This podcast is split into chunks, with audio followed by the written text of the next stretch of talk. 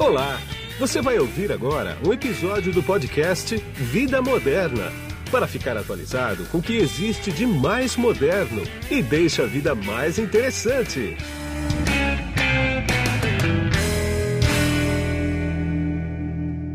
Olá, eu sou Guido Orlando Júnior, diretor de conteúdo do portal Vida Moderna, e nesse podcast vou falar sobre carros autônomos que começam a ser testados nos Estados Unidos. A Ford, por exemplo, continua firme no seu plano de lançar em 2021 um serviço comercial de veículos autônomos que já roda em fase de teste em várias cidades norte-americanas. Como resultado desses estudos, a empresa constatou que, mais do que desenvolvimento da tecnologia em si, ter como foco a experiência do cliente é essencial para o sucesso do futuro negócio. Jim Farley, presidente de novos negócios, tecnologia e estratégia da Ford e recém-nomeado diretor global de operações da montadora, diz o seguinte: abre aspas. Não há atalhos quando se trata do lançamento de um serviço de veículos autônomos. De fato, é a coisa mais difícil que a indústria automobilística já enfrentou desde que as pessoas trocaram os cavalos por carros. Precisamos que as pessoas confiem o bastante na nossa tecnologia para entrar no veículo e aprovarem a experiência o bastante para voltar a usá-la.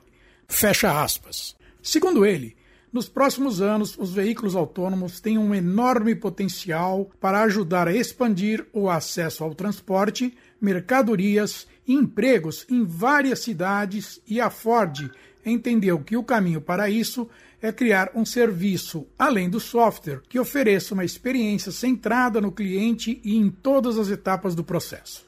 E para mostrar que esse assunto é sério, contratou Scott Griffith, ex-CEO ou ex-presidente da Zipcar, o maior serviço de compartilhamento de carros nos Estados Unidos, para comandar a Ford Autonomous Vehicle LLC, a divisão dedicada a veículos autônomos da montadora. Jim Farley disse o seguinte sobre a contratação. Abre aspas.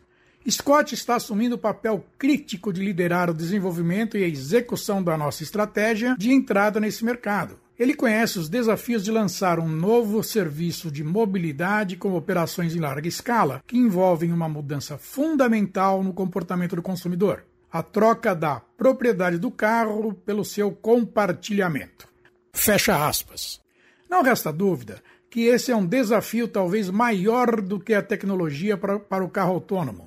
A capacidade de administrar uma frota apoiada em tecnologia e com alta taxa de utilização é outro aspecto crítico na criação de um serviço de carros autônomos confiável e eficiente.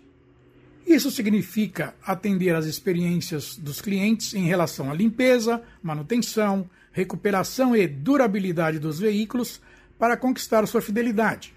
Além disso, é preciso saber programar a expansão do serviço, definindo onde e como ele será lançado, para aperfeiçoar a experiência do cliente antes de ganhar escala nacional e global e operar em um número limitado de cidades será fundamental para a Ford definir o modelo de negócios, a experiência do cliente e ter uma compreensão ampla das parcerias necessárias para lançar um serviço totalmente novo. E o Jim Farley ainda diz o seguinte: abre aspas. Vencida essa etapa inicial, o avanço nas próximas cidades será muito mais fácil. Fecha aspas. E esses são os primeiros passos para a implantação e consolidação dos carros autônomos nos Estados Unidos.